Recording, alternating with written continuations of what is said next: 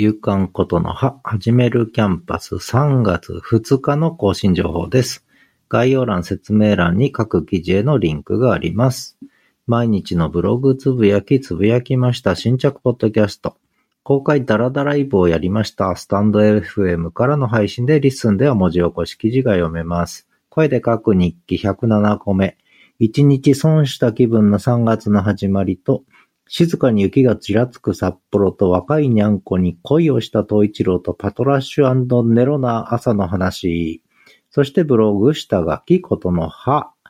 そして新着ブログ、声と言葉のブログ、若いにゃんこに恋をした北海道犬ダラダライブと声で書く日記そのままですね。ということで、勇敢ことの葉でした。今日はひな祭りだけど何も関係ない男二人女体です。ということで、民泊のお客さんも一人来てます。ではまた。